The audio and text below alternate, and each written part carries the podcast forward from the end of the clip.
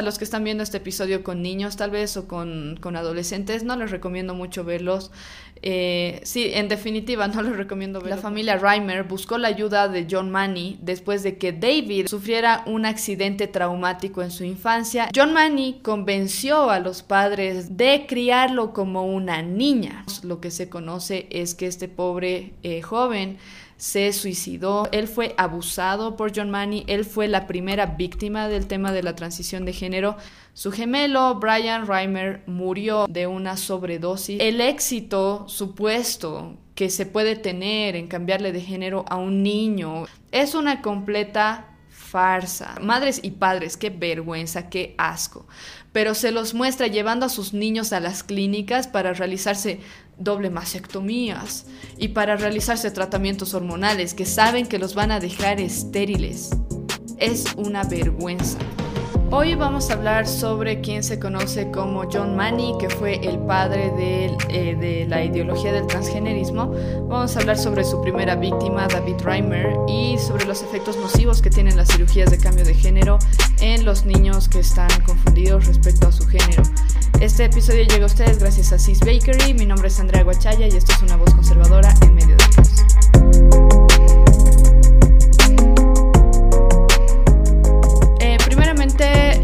Pedir que si ustedes no están suscritos a este canal se suscriban y también que prendan la campana de notificaciones para que no se pierdan ningún episodio nuevo y por otro lado si quieren ayudar a este canal pueden darle me gusta a este video si la información que les voy a dar les sirve de algo.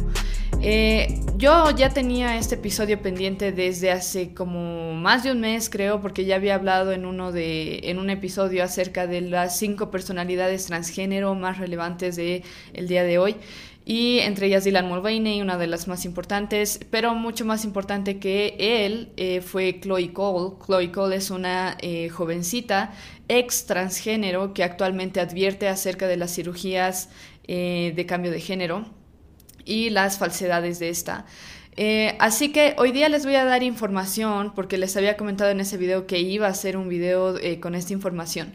Les voy a dar información acerca de cómo inició la ideología del, de lo transgénero, la ideología del transgenerismo, si se le puede llamar así en español, y eh, quién fue quien empezó con esto, quiénes fueron las primeras personas o quién fue la primera persona que se hizo un cambio de género a, a una edad muy temprana en este caso David Reimer, para que vean ustedes exactamente cómo empezó toda esta idea y los efectos que tuvo a nivel, eh, a nivel personal en, en las personas, o bueno, en la familia que fue víctima de esto, como también a nivel sociedad un poco. Y lamentablemente lo que voy a decir sí es que eh, esta historia de este médico es ignorada, o sea, realmente no se conoce mucho, por lo menos yo no veo a muchos medios de comunicación hablando acerca de cómo inició el tema de, del género como una construcción social que ha guiado esto del transgenerismo.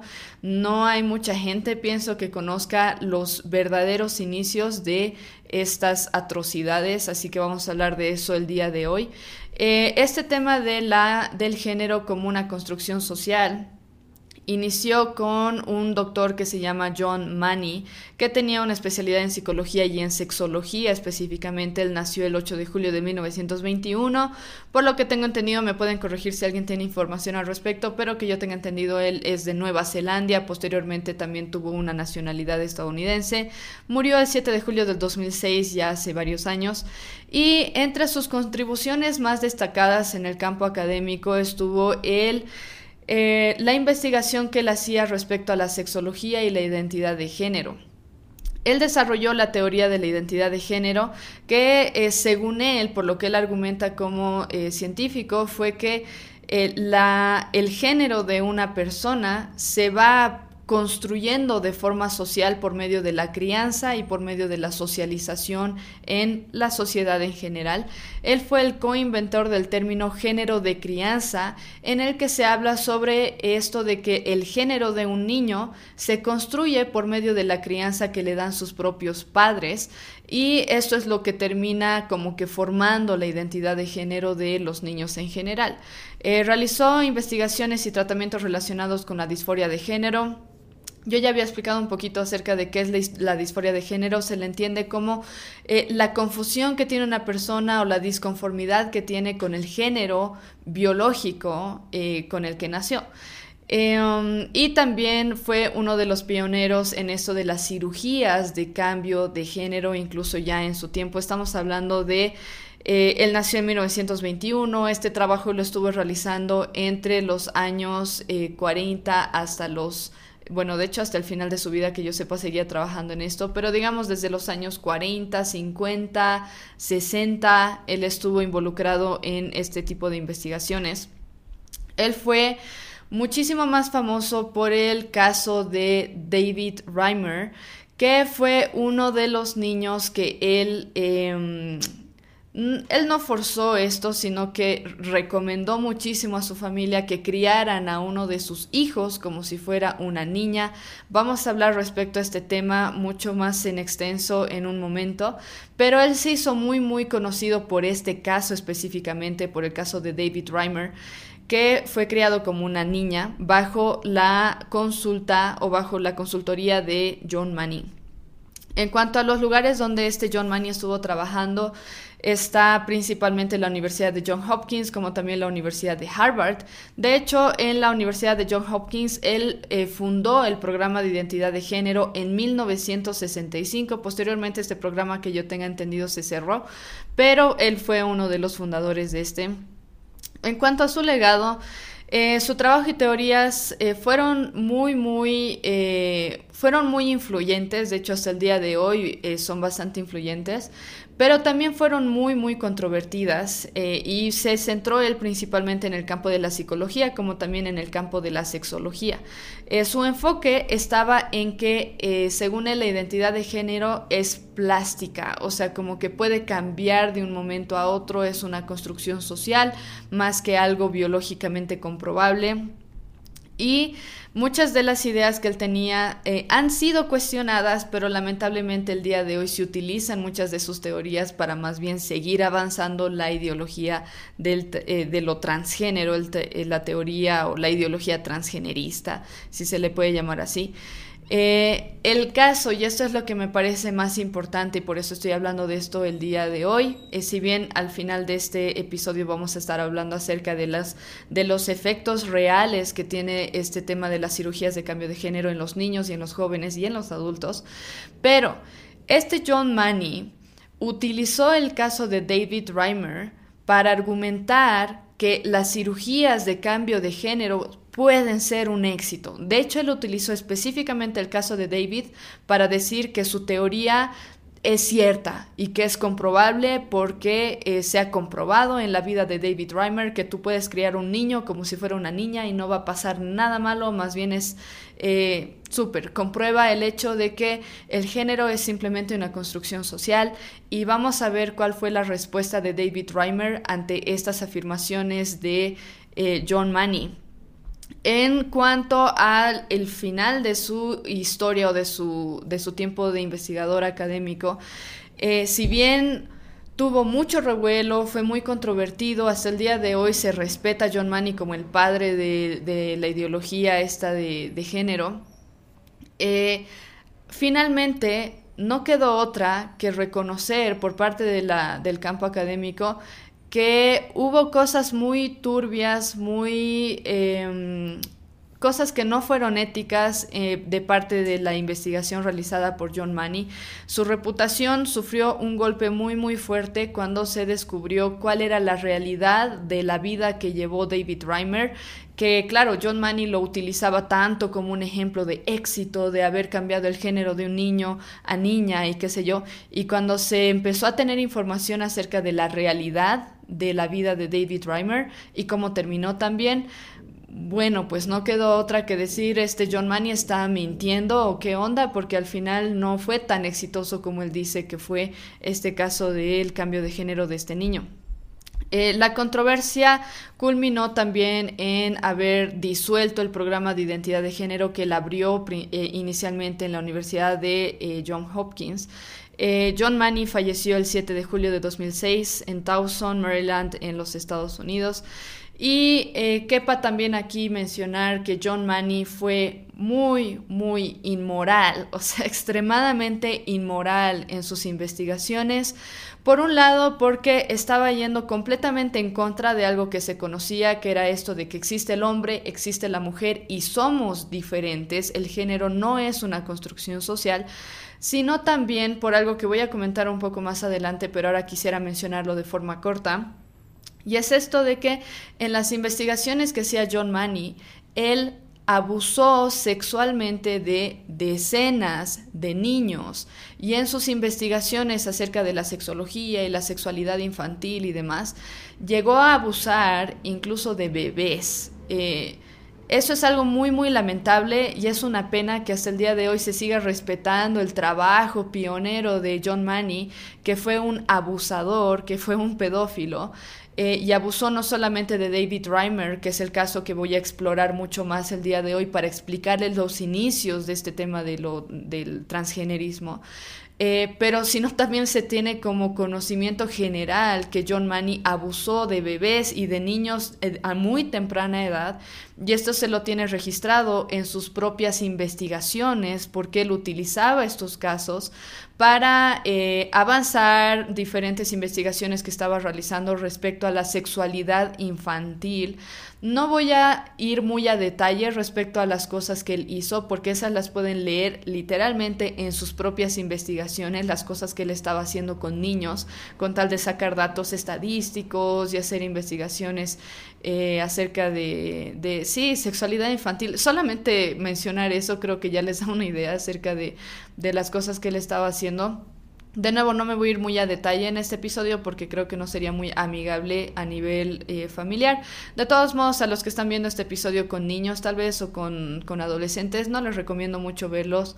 Eh, sí, en definitiva, no les recomiendo verlo con un niño porque no creo que sea algo que lo puedan procesar eh, fácilmente. Así que es, es más para adultos. Eh, pero de todos modos, eso es algo conocido. Eh, John Manny eh, actualmente es respetado, pero se conoce que era pedófilo, se conoce los abusos que hizo, los abusos sexuales que cometió en contra de, niños a muy temprana edad. Entonces quiero dejar eso muy, muy en claro desde ya. y ahora vámonos a hablar acerca específicamente del caso de David Reimer, que fue una de sus primeras víctimas. Eh, en específico, en relación al cambio de género que este John Money quería probar. Él quería probar que se puede cambiar de género eh, porque simplemente el género es una construcción social.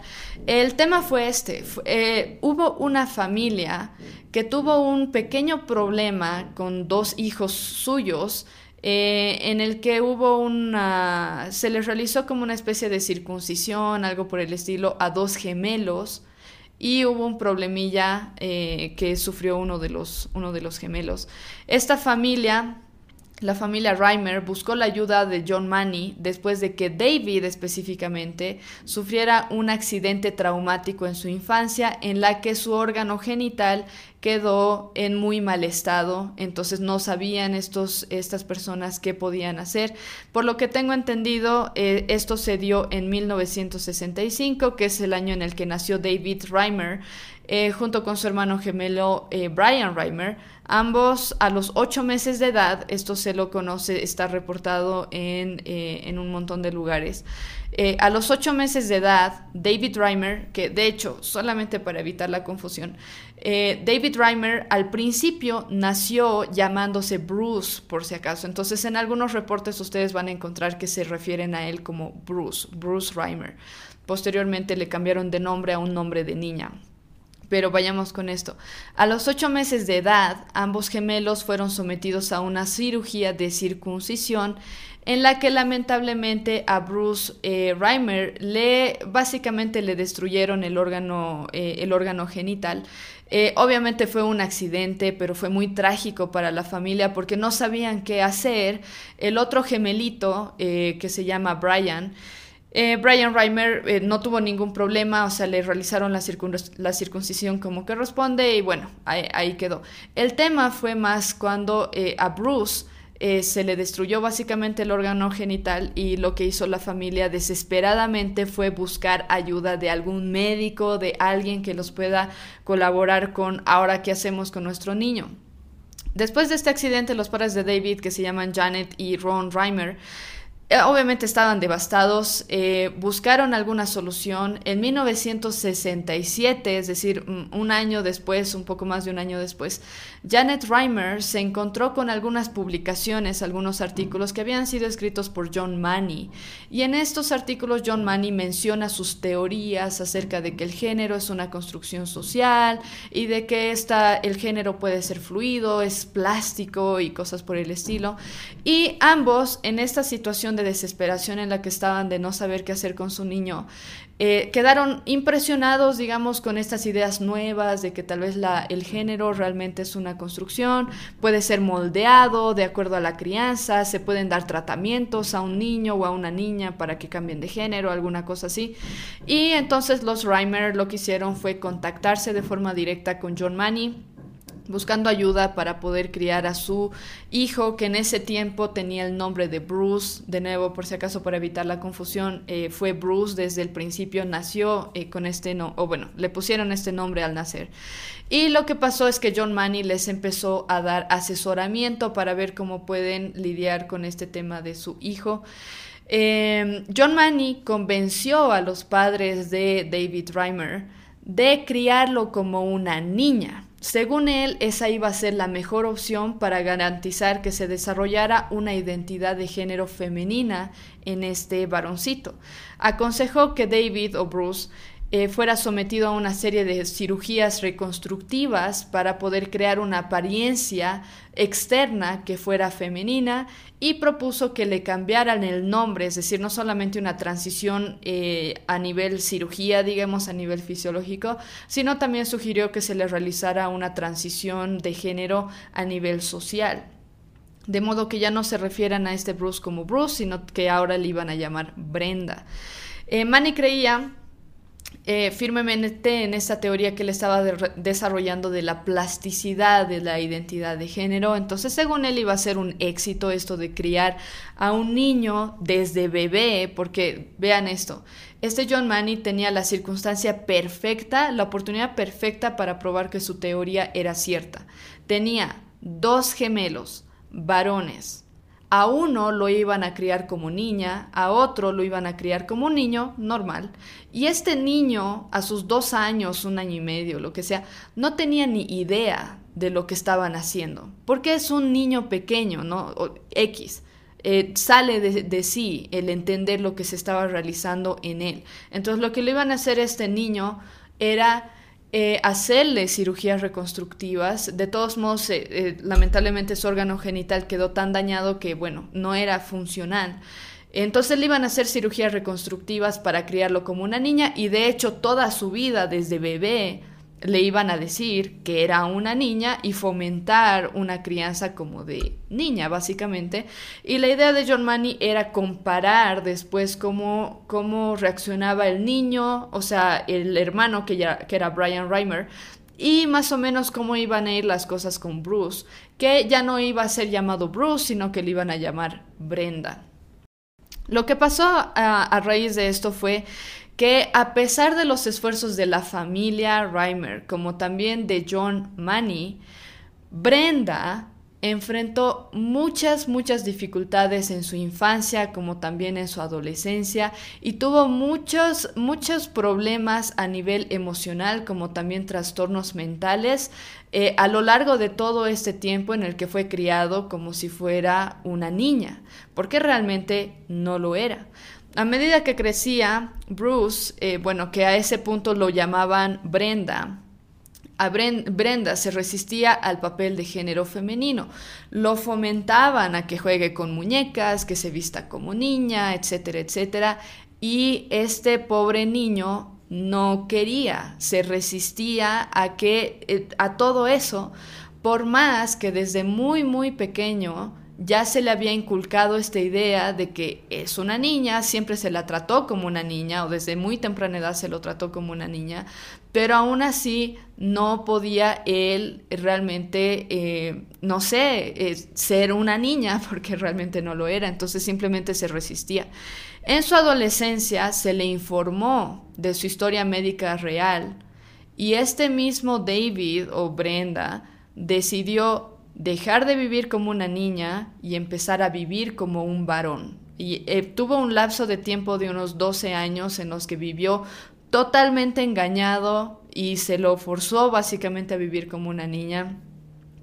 Y apenas se dio cuenta o le informaron de que resulta que había nacido como un varón, había tenido el accidente en el tiempo de en esto de la circuncisión, él mismo decidió empezar a vivir como un varón. Eh, esta historia de David Reimer se convirtió, ah, y por si acaso, eh, eh, fue en esta época que él decidió llamarse David. Porque nació y le pusieron el nombre de Bruce. Después lo cambiaron a Brenda, que fue la mayor parte de su infancia y adolescencia que vivió de este modo. Y una vez que él se enteró de que resulta que él realmente era un varón, él decidió llamarse David Reimer y vivió así hasta el final de su vida. Este es un caso bastante importante en la discusión acerca de la identidad de género porque fue la única instancia en la que se tuvo algo así dos gemelos, uno criado como varón, uno criado como, como niña.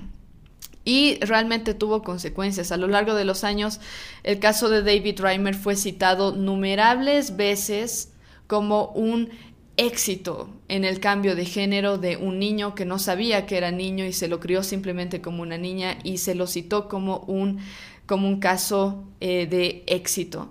Pero eh, lo que realmente se logró ver después con la vida de David Reimer es que hubo muchas limitaciones respecto a esto de que realmente si el, género es fluido, plástico o realmente no lo es.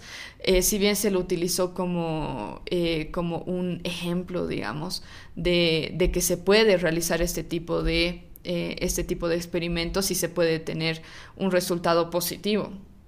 Eh, la experiencia de David Reimer llevó a, y gracias a Dios, llevó a que se cuestionen las teorías de John Money. Ahora, actualmente se lo sigue respetando en el campo académico, sinceramente es por ignorancia de las personas que siguen defendiendo a John Money o que defienden sus ideas, ignoran por completo esto que se dio con David Reimer, la primera víctima de John Money, eh, pero gracias a Dios hubo muchas instancias en las que se utilizó este caso para decir, bueno, John Money dice que fue un éxito, pero parece que realmente no lo fue, porque finalmente Brenda Reimer terminó viviendo como un varón, apenas se enteró de que eh, hubo el accidente cuando era un, cuando era un bebé. Eh, ahora, para dejar bien claro, eh, quiero hablar acerca específicamente de David Reimer. ¿Qué es lo que pasó con este pobre niño al que criaron como niña? David Reimer sí creció siendo criado y tratado como una niña. Se le llamó Brenda desde que era un bebé, básicamente. Le hicieron múltiples cirugías, le hicieron varias terapias hormonales para que pueda aparentar ser una mujer. Eh, sin embargo, desde una temprana edad, como les había comentado un poco antes, David mostraba una resistencia completa y mucha angustia en su identidad de género que le habían impuesto. Y bueno, nosotros ahora viendo atrás sabemos, y él mismo sabe, porque lo menciona en entrevistas, él sabe que esta angustia y este estrés, esta Mm, tristeza que tenía era porque lo estaban criando como algo que él realmente no era biológicamente, él no estaba diseñado para ser criado como una niña, pero lo estaban haciendo y lo estaban forzando a ser así. Ahora, otra cosa que quiero mencionar es que obviamente como John Manny es el que estaba a cargo de este caso y era él el que estaba fomentando a que se cría a uno como niño, al otro como niña, eh, iba a comparar más o menos cómo, cómo se desarrollaba la identidad de género femenina supuestamente de la tal Brenda.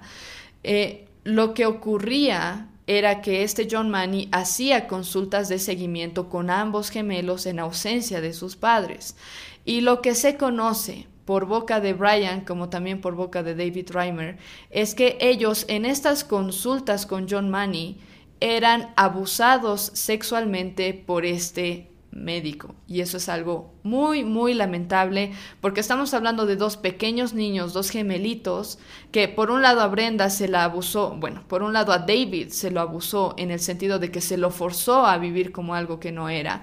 Y por otro lado, en estas consultas, en ausencia de los padres, a estos pobres niños se los abusaba sexualmente y estamos hablando del mismo doctor que estaba realizando las consultas y asesorando a la familia.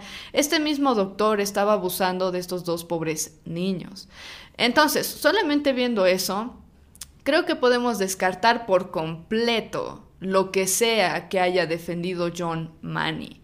Y, por eso menciono tanto esto de que hasta el día de hoy sigue habiendo gente utilizando las teorías de John Money y como si hubiera sido una persona respetable, no lo era en absoluto. John Money era un pedófilo y abusó de niños y ahora vamos a ver cuáles fueron los resultados de los abusos que se cometieron en contra de estos dos pobres niños.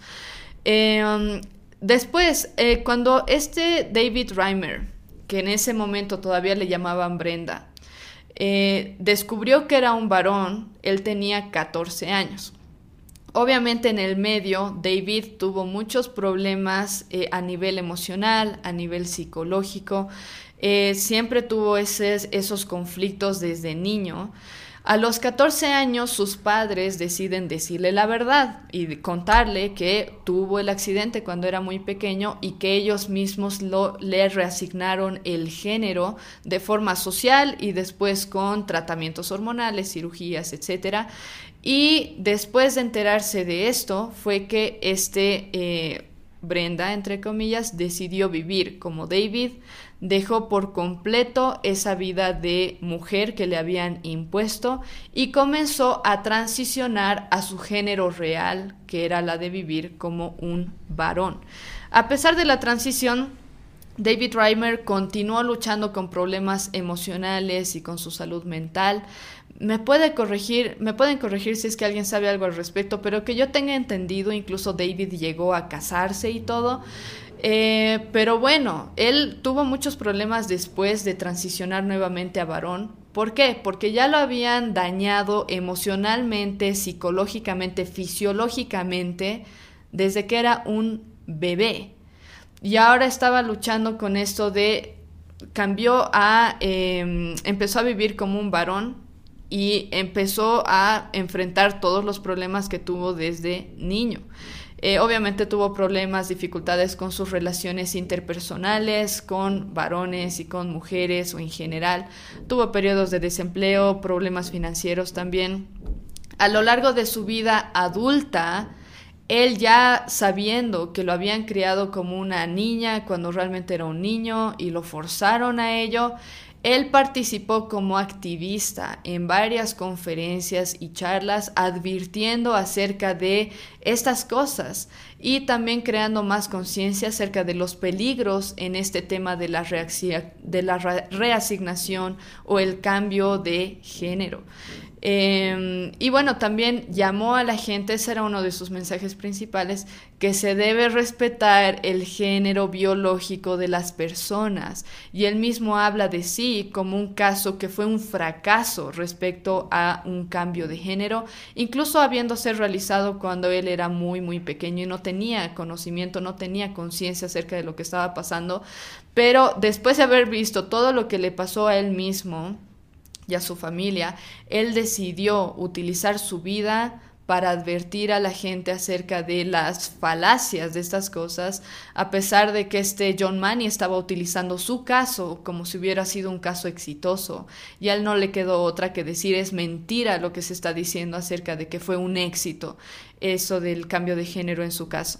Él falleció el 4 de mayo de 2004 a los 38 años. Lo que se conoce es que este pobre eh, joven se suicidó después de todo esto que le pasó. Sí se reconoce que él tuvo que pasar por muchos desafíos emocionales y psicológicos a lo largo de su vida porque lo forzaron a vivir como algo que no era.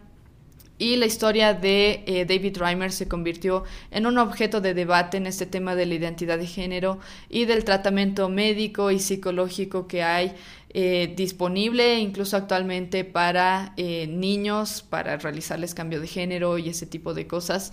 Em, su experiencia obviamente dio muchas luces acerca de los peligros de lo que se está realizando incluso el día de hoy. Y ahora quiero mostrarles este cortito video que es de David Reimer, en el que él mismo habla justo antes de suicidarse. De hecho, esta entrevista creo que se dio dos años antes de que él se suicide. Pero eh, quiero mostrarles un poco esto para que vean de su boca lo que él dice acerca de lo que le hicieron y de las advertencias que da acerca del, eh, del supuesto cambio de género y el supuesto éxito que puede tener en, en los niños. Así que vamos a verlo cortito. You're always going to see people that are going to say, well, the Dave Reimer case could have been successful. Um, I'm living proof. And if you're not going to take my word as gospel, because I have lived through it, Les voy a ir traduciendo un poquito porque lamentablemente no encontré una versión traducida de esta, de esta, de esta sección de la entrevista. Él dice, hay personas que van a decir que eh, hay, hay casos que son un éxito respecto a las cirugías de cambio de género y al cambio de género en general, o la reasignación, como le llaman, en el campo médico. Y él dice, ustedes tendrían que tomar mi palabra como evangelio, esa es la palabra que utiliza, como evangelio, como verdad porque él vivió a través de esto de la reasignación de género y él es la prueba viviente de que fue un fracaso y de que no sirvió.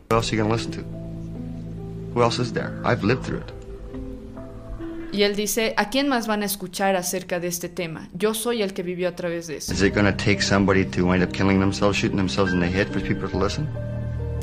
Y, y esta parte es bien interesante porque él dice, para que me escuchen o para que escuchen a alguien acerca de los peligros de lo que está realizando este, este John Mann y, todo esto de la transición de género, ¿qué, qué, qué necesitan? ¿Que alguien se mate? ¿Que alguien se suicide? ¿Que alguien se dispare en la cabeza para que lo escuchen?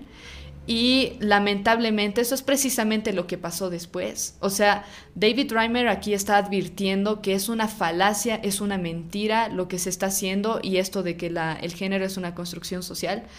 Y de hecho, finalmente, eh, dos años después, él terminó suicidándose después de haber advertido acerca de, eh, de todo esto.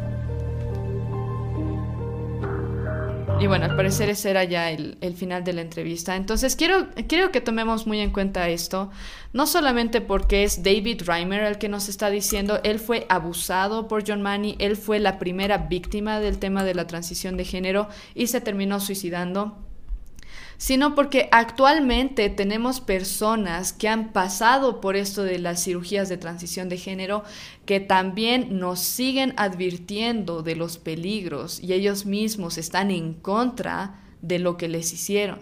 Vamos a hablar al final de este episodio, bueno, en la segunda parte un poquito acerca de Chloe Cole, que fue una de las, es una de las principales que está hablando acerca de este tema. Eh, después, ¿qué pasó con su gemelo? ¿Qué pasó con su gemelo Brian? Su gemelo Brian Reimer murió el 2002 a sus 36 años, dos años antes de que muriera eh, su hermano David.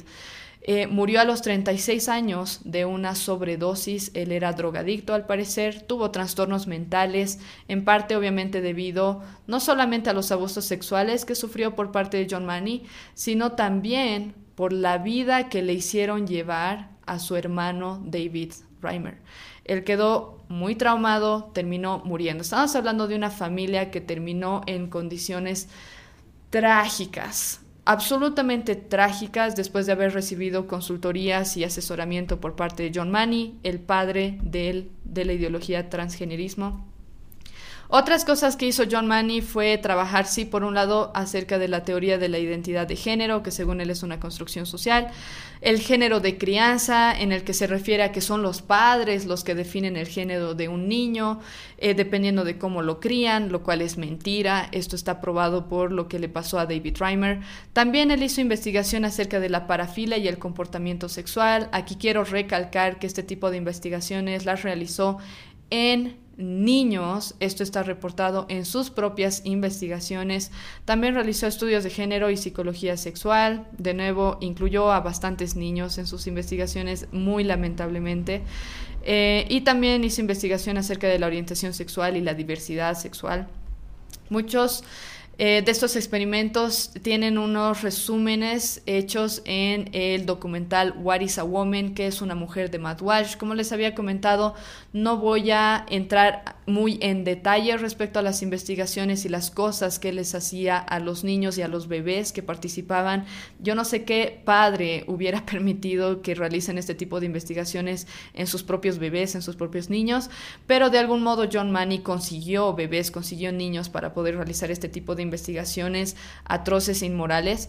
Y eh, bueno, finalmente con esto se prueba, eh, con la vida de David Reimer, que el éxito supuesto que se puede tener en cambiarle de género a un niño, en especial cuando es de temprana edad y, lo que sea, es una completa farsa. Eso lo desmintió por completo David Reimer, que tuvo que hablar públicamente porque John Money utilizó su caso como si hubiera, un como si hubiera sido un caso de eh, un resultado positivo respecto a esto. Y estas fueron las consecuencias. Un hombre que se suicidó después de haberlo, de que lo obligaron a vivir como una mujer, como una mujercita desde niño hasta su adolescencia, y su hermano que igual se terminó suicidando después de todo lo que les pasó a los dos. Y lamentablemente hoy en día siguen insistiendo en que hay casos de éxito en los que las personas están felices de haber transicionado de hombre a mujer, de mujer a hombre, de niños, de adolescentes, de adultos y lo que sea, y yo voy a darles algunos datos acerca de por qué estas estadísticas que están utilizando eh, medios de comunicación progresistas son mentira y hay que pensar un poco más allá y hay que escuchar a ambas partes antes de tragarnos las estadísticas que nos quieren eh, meter los, los progresistas. Eh, pero primero, antes de llegar a esa parte, vamos a hablar un poco de nuestro sponsor del día, que es Sis Bakery. Sis Bakery, como ustedes saben, es una pastelería que ofrece postres artesanales y originales. Cada, cada uno de ellos, como ustedes pueden ver, parece como una obra de arte. Principalmente lo que tiene este negocio son mousse cakes y los tienen en varios sabores, en café, chocolate, frutilla, maracuyá y arándanos. No usan conservantes, todo lo que utilizan para realizar estos productos es natural. Tienen varios paquetes también respecto a las tortas que hacen. Eh, eh, tienen una que se llama Mil Crepes, que es una combinación de chocolate, café y dulce de leche. También tienen un cheesecake de Oreo y arándanos.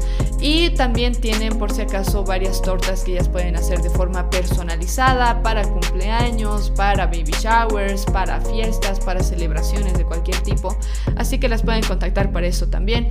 Este lema tiene, digo este lema, este negocio tiene como lema en familia porque el negocio está siendo dirigido por tres hermanas y tienen base eh, su negocio en la ciudad de La Paz. Así que si ustedes están en la ciudad de La Paz pueden pedir eh, cualquiera de estos, de estos productos les voy a dejar links a su página de Facebook e Instagram en la descripción, también links a su catálogo y también sus contactos en WhatsApp para que puedan realizar pedidos y reservas.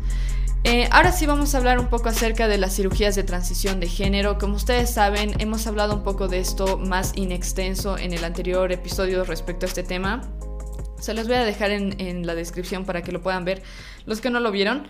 Eh, en este lo que enfatizo es que hay muchos, hay varios casos bien mediáticos de transición de género que se utilizan para decir, ven, es un éxito esto de la transición de género, ven, la gente es feliz.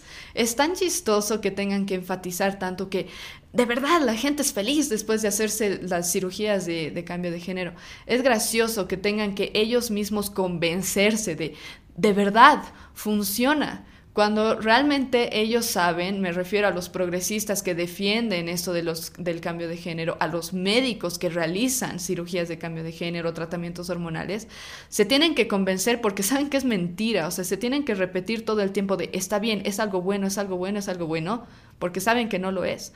Eh, hay casos muy mediáticos, como el caso de Jess Jennings, ya hablé de ella en el anterior episodio, los mando ahí para que escuchen de nuevo cuál es la historia de este varón. Elliot Page, Dylan Mulvaney, tenemos muchos otros que se utilizan como ejemplos de qué felicidad, miren cómo, cómo es la realidad de la transición de género, es una desgracia. Lo que no se menciona por parte de los medios de comunicación son casos como los de Chloe Cole. No les voy a dar mucha información acerca de ella porque ya hablé de ella en el episodio anterior, pero déjenme darles algunos datos. Ella fue nacida el 2004 o 2005, no se sabe exactamente qué año. Actualmente tiene 18 o 19 años.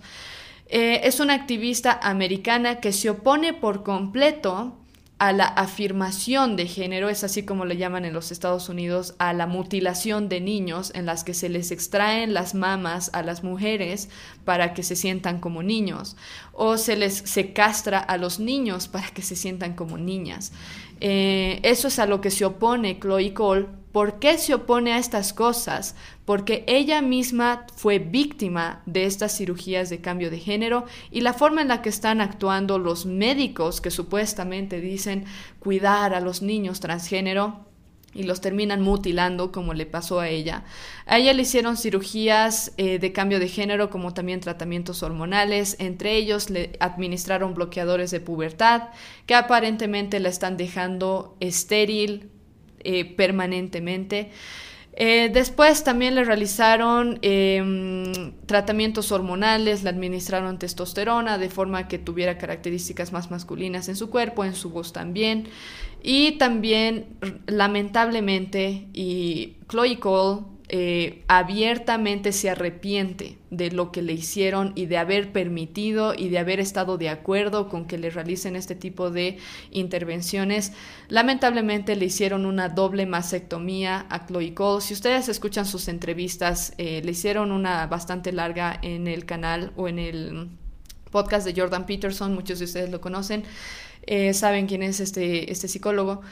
Eh, Chloe Cole abiertamente dice que se arrepiente porque al momento de haberse realizado una doble mastectomía se expuso al riesgo de nunca, ni ni siquiera al riesgo, es obvio que, que es, es una consecuencia directa nunca va a poder dar de lactar a sus propios hijos. Es más, ella misma dice en entrevistas que debido a, las, a los tratamientos hormonales eh, y bloqueadores de, pubertad que le dieron en su adolescencia y cuando era muy jovencita, ella transicionó desde sus 12 años hasta sus 17, tuvo 5 años de un montón de tratamientos y de cirugías. Eh, ella misma dice que se arrepiente porque ahora se da cuenta de que quiere ser madre algún día y muy probablemente no lo va a poder ser, a no ser que sea adoptando tal vez a un niño, porque por los tratamientos que le hicieron lo más probable es que ya no pueda tener hijos. Ella misma dice que tiene algo que se llama disfunción sexual, que es algo que le da a las mujeres a sus 50 años. Estamos hablando de una jovencita de 18 años que está teniendo problemas que tienen mujeres eh, cuando ya son adultas mayores. Y no hay forma de revertir ninguna de estas cosas, no hay forma. Y una de las principales críticas que ella da es que no le informaron de los riesgos de todas estas operaciones y lo que hicieron los médicos más bien es incentivarla a que ya empezaremos con los tratamientos hormonales, empecemos con los bloqueadores de pubertad, que por cierto se utilizan como castradores químicos en violadores por si acaso, son las mismas, son los mismos medicamentos. Eh, después le hicieron la doble mastectomía para que se vea más varonil y todo el tema. Y hasta el día de hoy ella sufre en, en el área de la herida de la doble mastectomía, tiene una herida abierta que se infecta y, se, y después se desinfecta, se infecta y bueno, sufre infecciones recurrentes debido a esto, debido a todo lo que le hicieron. Y bueno, ahora ¿qué puede hacer? Tiene 18 años, está sufriendo problemas de salud que sufren personas en la tercera edad.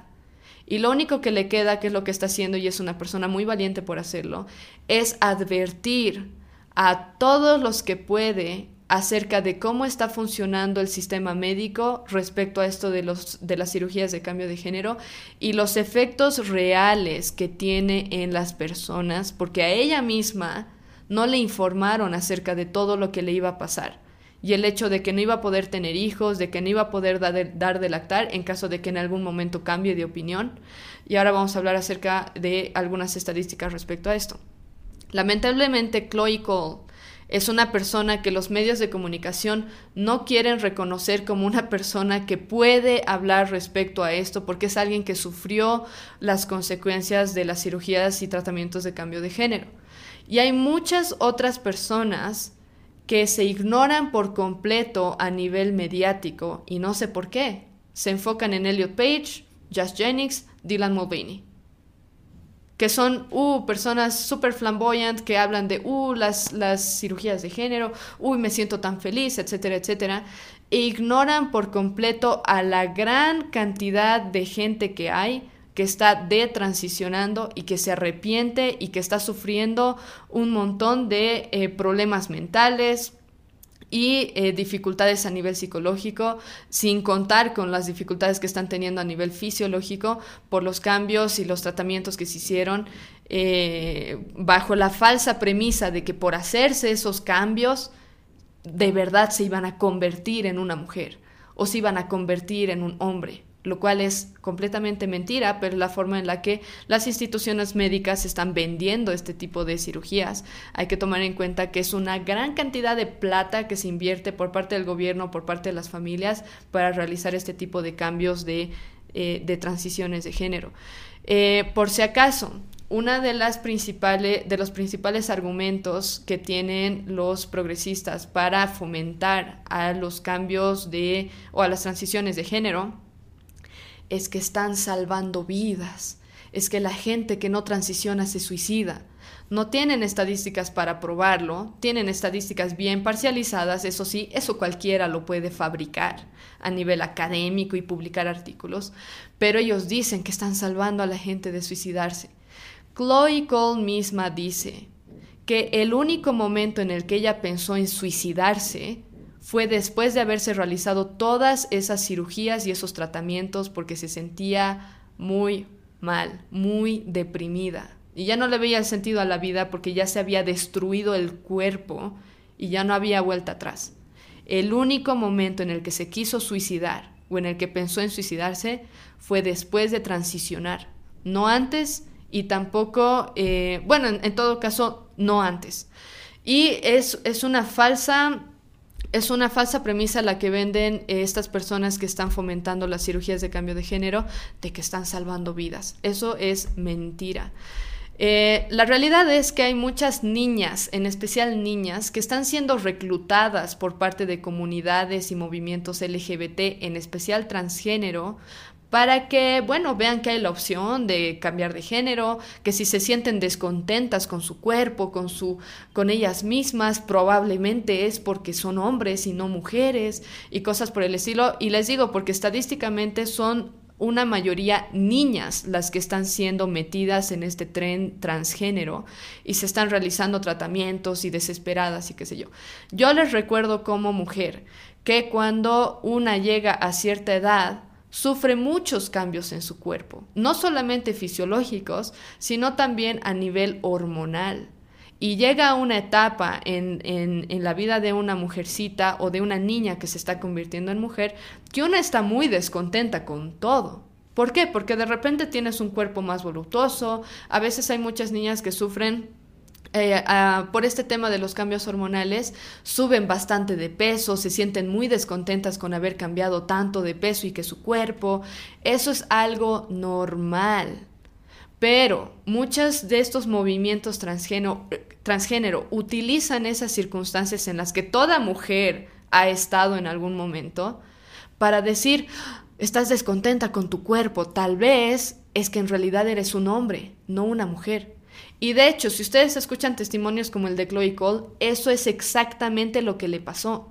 Ella estaba creciendo, volviéndose más voluptuosa, le parecía raro, no entendía su cuerpo, no entendía sus hormonas. Eh, el tema de los cambios hormonales igual nos hace cambiar un poco de humor, ser un poco más inestables emocionalmente, eso es normal, pero eso se pasa con el tiempo.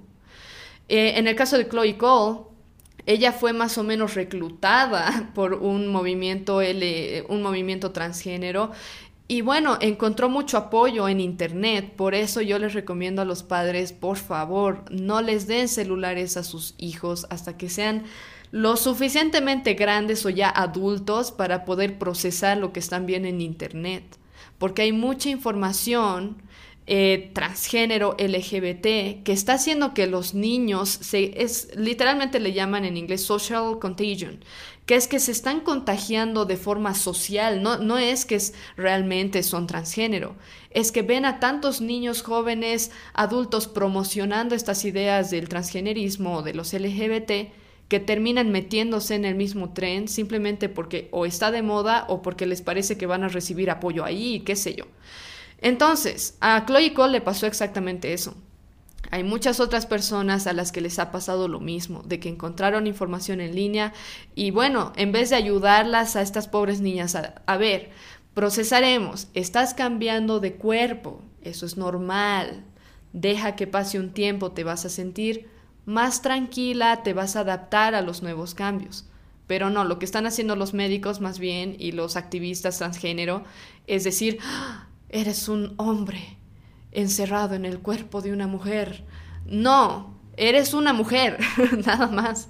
Lo mismo en el caso de los varones, hay una etapa en la que cambian de, de, cuerpo, las hormonas cambian también y todo eso, pero en el caso de las niñas es mucho más marcado, eso nosotros lo conocemos biológicamente, es así.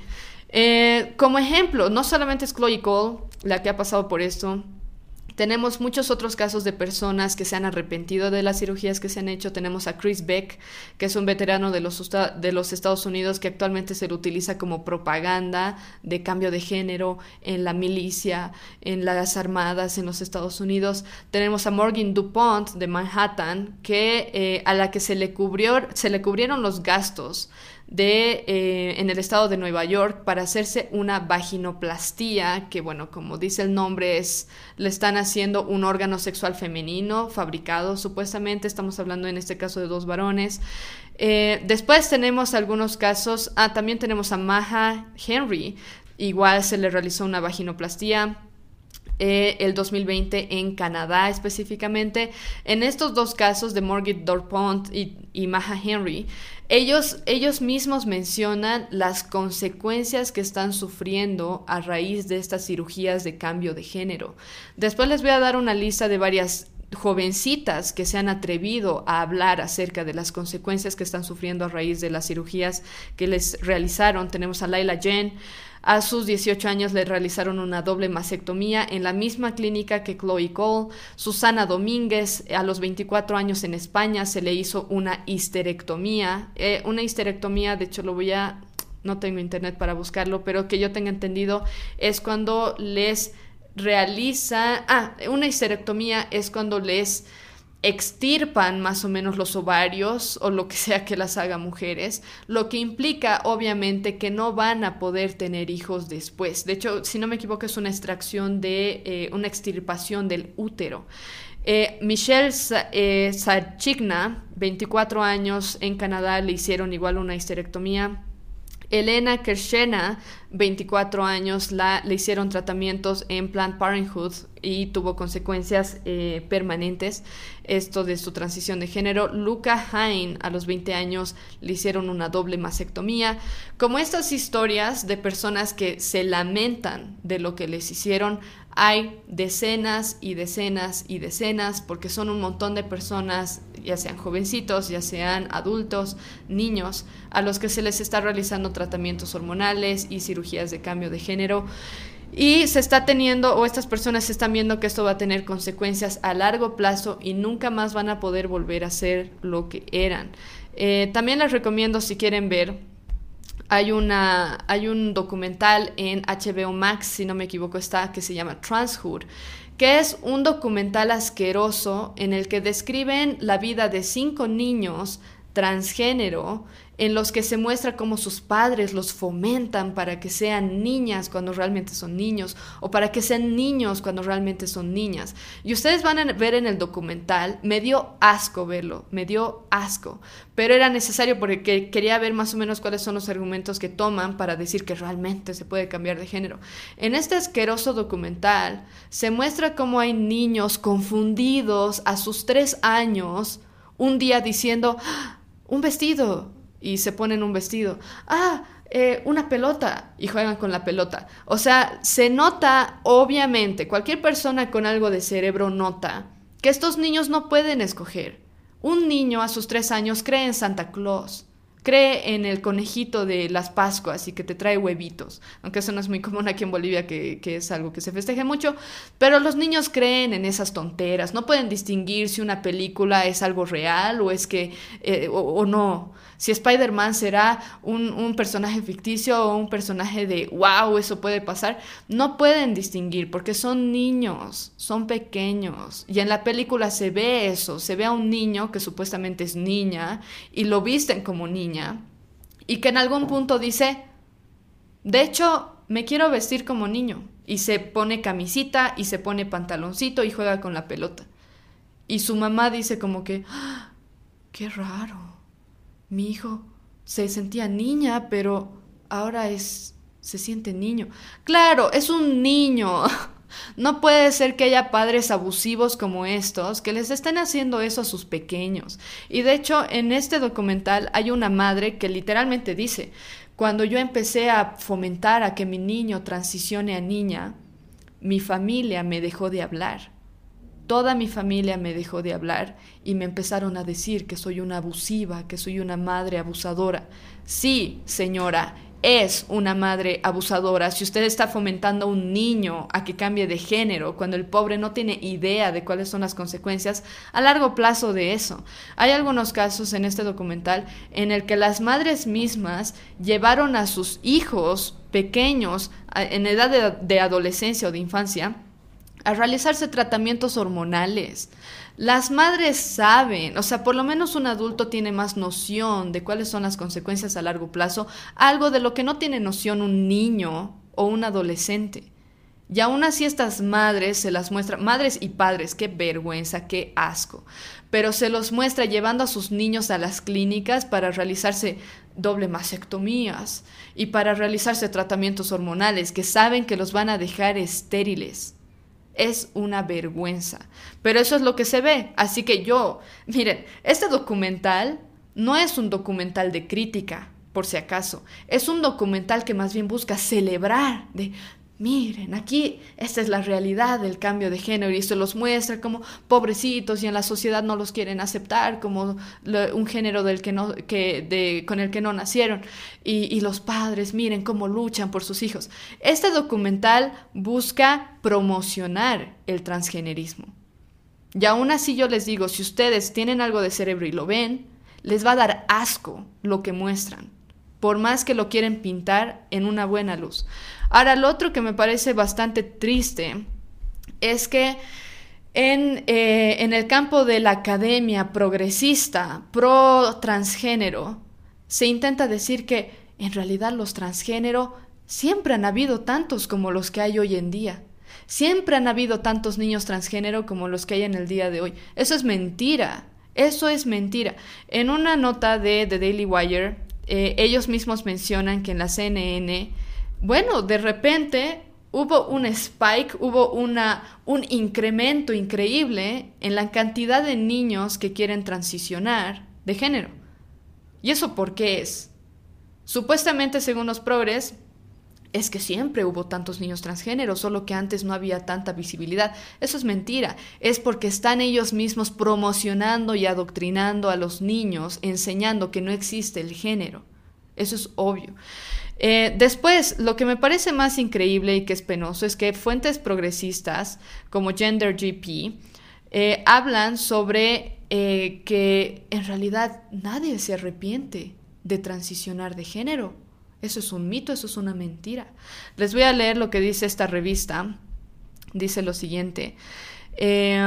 Por ejemplo, en el Reino Unido, esto es argumentando que no hay arrepentimiento cuando uno transiciona de género.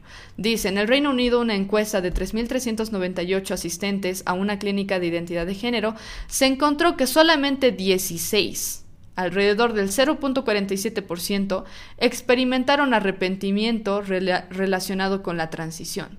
De estos, incluso menos pasaron a la de transición y se convirtieron en detransicionistas. 0.47% es, la estadística que están manejando ellos. Y aparte, si ustedes leen todo este artículo, eh, lo voy a dejar en las referencias del final de este episodio para que lo revisen los que quieran. En este En este mismo artículo mencionan otro estudio del doctor Thomas Stinsma, que dice que en un estudio encontró que el 84% de los niños que empiezan a transicionar de género finalmente se arrepienten y vuelven a su género original. 84%. Ellos mismos mencionan el estudio e incluso encontrado el estudio como tal. Eh, y ellos lo que hacen es decir, no, pero esto es mentira, esto es mentira, porque nosotros hemos realizado esta investigación en el Reino Unido y solamente es el 0.47%. Por favor, no puede haber un gap tan grande. Es imposible que hubiera un gap tan grande. Eh, y en todo caso, ellos están tomando en cuenta personas que han transicionado probablemente hace muy poco les preguntaremos de aquí a 10 años, cuando sufran las consecuencias de su transición de género, si no se arrepienten todavía de haber transicionado de género. Supuestamente, porque en realidad es un mito que se puede transicionar de género. Yo, me hace, yo defiendo más que esta estadística que, se, que sacó Thomas Stinsman, de que el 84% de los niños que estuvieron en estudio en, este, eh, en las estadísticas que sacó se arrepintieron de haber transicionado 84%. Después esta misma nota progresista dice lo siguiente. En los Estados Unidos una encuesta de casi 28 mil personas encontró que el 8% de los encuestados informaron algún tipo de detransición. De este 8%, el 62% solo lo hizo temporalmente debido a presiones sociales, financieras o familiares. No puede ser que, manejen estadísticas tan parcializadas y les voy a decir por qué son tan parcializadas. Porque hay estudios que van completamente en contra de lo que están reportando ellos. La realidad es esta y déjenme darles algunos datos. En diversos estudios se argumenta que solo el 3 al 50% de niños realmente se identificarán como transgénero en la adultez. Y no les estoy leyendo estudios que son de los conservadores, de los cristianos, de los católicos. Les estoy leyendo estudios de organizaciones que son pro LGBT y pro transgénero. Y ellos mismos reconocen que esta es la realidad estadística. Solamente, según este reporte, solamente del 3 al 50% de los niños realmente se identifican como transgénero en su adultez. Esto significa que del 50% al 97% terminan detransicionando o terminan aceptando que su género real es el género biológico que siempre tuvieron. Eh, después, en esta, en esta nota voy a intentar ponerles una imagen para que puedan ver el estudio, si bien está en inglés. Eh, este fue publicado este año en los Archives of Sexual Behavior por Sarah Jorgensen. Dice lo siguiente. En el pasado, del 61 al 98% de los casos diagnosticados con trastorno de identidad de género, es decir, disforia de género, en la primera infancia reconciliaron su identidad de género con su sexo de nacimiento durante el curso natural de su, de su pubertad, sino antes. Es decir, de nuevo, repetimos, del 61 al 98% de los casos en los que se diagnostica disforia de género, las personas terminan reconciliándose con su género biológico, 61 al 98%. ¿Qué es lo que reportaron estos otros eh, progres? Es solamente el 0.47%. 0.47% se arrepiente de, tiene algún tipo de arrepentimiento por su transición. Y en Estados Unidos lo que citan es, la mayoría de estos casos es solamente por la presión social. Sí, claro, o sea, de verdad que son un chiste. Eh, después, este otro este mismo estudio de Sarah Jorgensen, de nuevo, estamos hablando de gente que no es religiosa y que está en contra de los LGBT, sino son personas que más bien están trabajando a favor de ellos, en muchos casos. Este estudio de Sarah Jorgensen dice también lo siguiente, la evidencia reciente sugiere que la transición social podría no estar asociada con un mejor estado de salud mental a corto plazo. ¿Por qué? Porque lo que se hace es, no solamente se hace la transición eh, por medio de cirugías y tratamientos, sino que se le pide a la familia, al colegio, a los amiguitos, familia extendida, que lo traten al pobre niño como si fuera niña, cuando en realidad es un niño, para realizar una transición social, que se sienta más aceptado, que se sienta que es tolerado, que es celebrado. ¿Y qué dice este estudio de nuevo? La evidencia reciente sugiere que la transición social podría no estar asociada con un mejor estado de salud mental a corto plazo. Eso es lo que se conoce científicamente. De nuevo, por fuentes que son pro LGBT. Y lo último que les voy a leer respecto a esto es lo siguiente. Dice, las razones más citadas para la detransición incluyeron, y de nuevo, con esto nos están diciendo ya hay de transición. Por más que el otro estudio que les digo, esa nota de los eh, progres que dice solamente el 0.47% se arrepintió. En el estudio de Estados Unidos, solamente el 8% y la gran mayoría solamente por presión social. Ok, veamos la realidad. Esto es de un estudio científico. Lo pueden encontrar ustedes literal el paper. Dice, las, las razones más citadas para la detransición incluyeron darse cuenta de que la disforia de género estaba relacionada con otros problemas.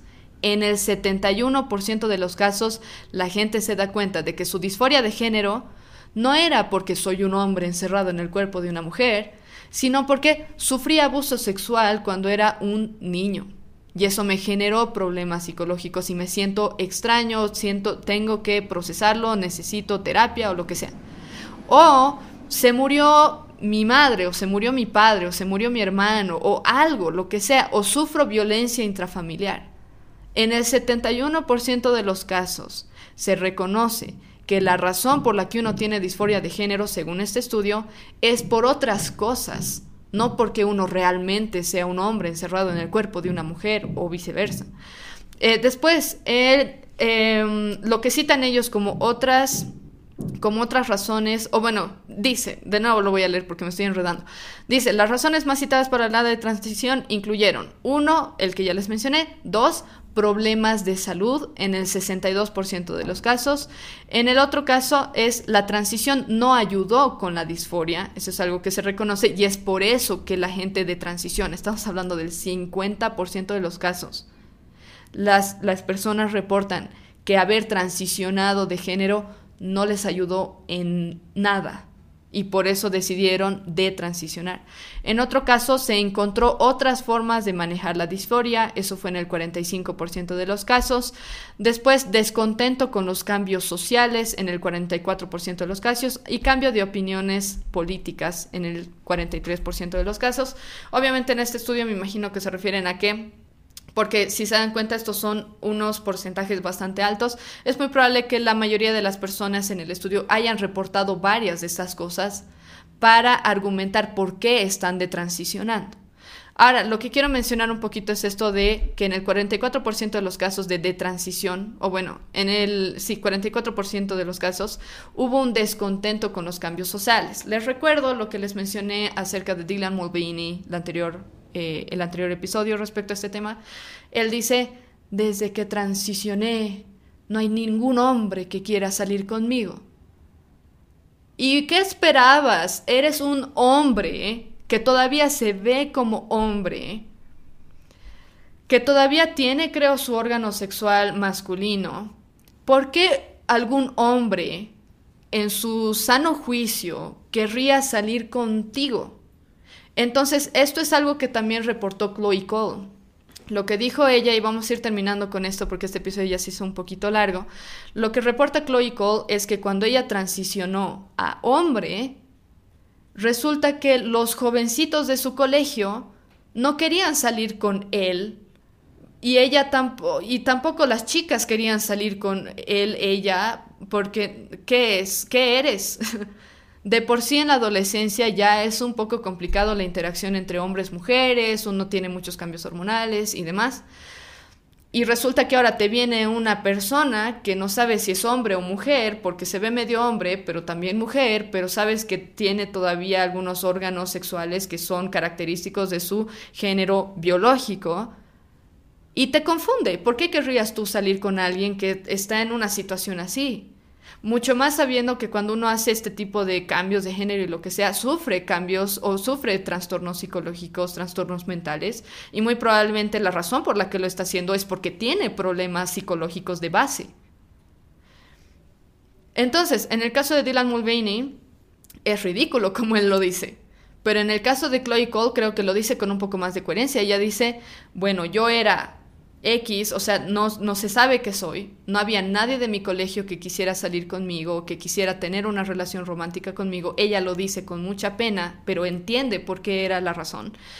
Y también dice que el único, el único grupo de personas que quería tener algo que ver con ella, así románticamente, era gente enferma de la cabeza. Eran adultos ya mayores, o sea, adultos grandes, 40 años para arriba, que sí querían por algún motivo verse con ella y escribirle y pedirle fotos y cosas así bien sexuales a una niña de 14, 15 años.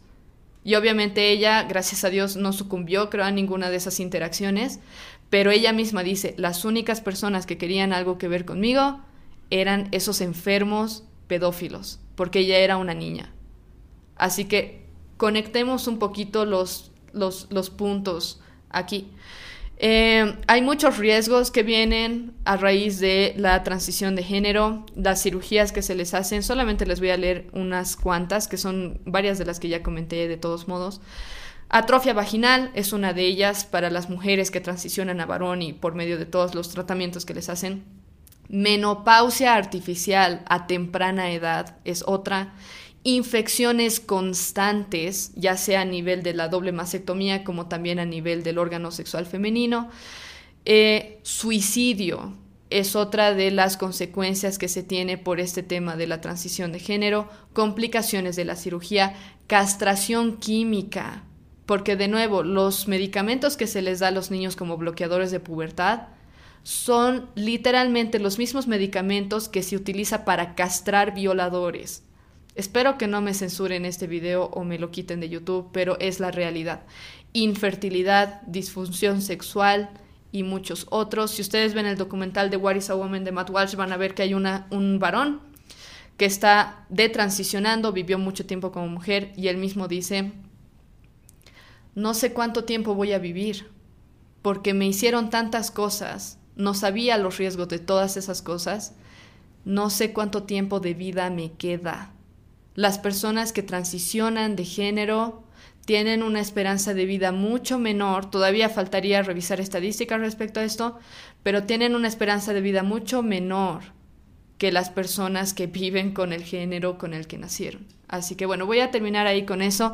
Espero haberles dado un buen panorama de, de dónde salió esta ideología del transgenerismo y las consecuencias nefastas que está teniendo en los pobres niños confundidos que se están dejando llevar por esto. Por favor, de nuevo, recomendación final. Quítenle los celulares a los niños, a los adolescentes, incluso a los adultos. Tengan cuidado con lo que ven en Internet. Porque hay tanta promoción de estas cosas que es fácil dejarse llevar y no está bien. Por eso les di el ejemplo la anterior vez de este Dylan Mulvaney que es uh, súper flamboyant, súper carismático, y estamos hablando de un hombre que se está haciendo pasar por mujer y ofende a las mujeres. A mí me ofende ver cómo muestra que supuestamente es una mujer según él. Es absolutamente ridículo. Así que tengan cuidado con las redes sociales, en especial si tienen niños pequeños en casa, incluso las películas que ven. Así que bueno, los voy a dejar con eso.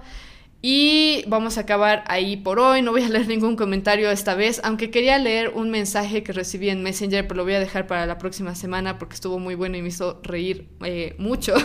Espero haberles dado un buen panorama de los inicios de la ideología del transgenerismo, John Manny, la vida de David Reimer, cómo acabó de forma trágica la, la vida de este, de este niño que fue criado como niña y de su hermano gemelo, y también acerca de cuáles son las consecuencias reales y estadísticas reales de este tema de la transición de género en niños, en jóvenes y en adultos. Eh, síganos en redes sociales, pueden seguirnos en Facebook, en YouTube en Instagram, pueden escucharlos, eh, escuchar estos episodios en formato de audio en Spotify y donde sea que ustedes escuchen sus podcasts. Pueden revisar el catálogo aquí en, los links de la descripción para Sis Bakery, el sponsor del día. No olviden porfa darle like a este video si les sirvió, nos ayuda muchísimo con el algoritmo cuando interaccionan con nuestros videos. Y también no olviden poner sus comentarios si están en desacuerdo con algo, tienen alguna crítica, obviamente si la pueden hacer con respeto sería lo mejor, pero si modo, ya estoy acostumbrada.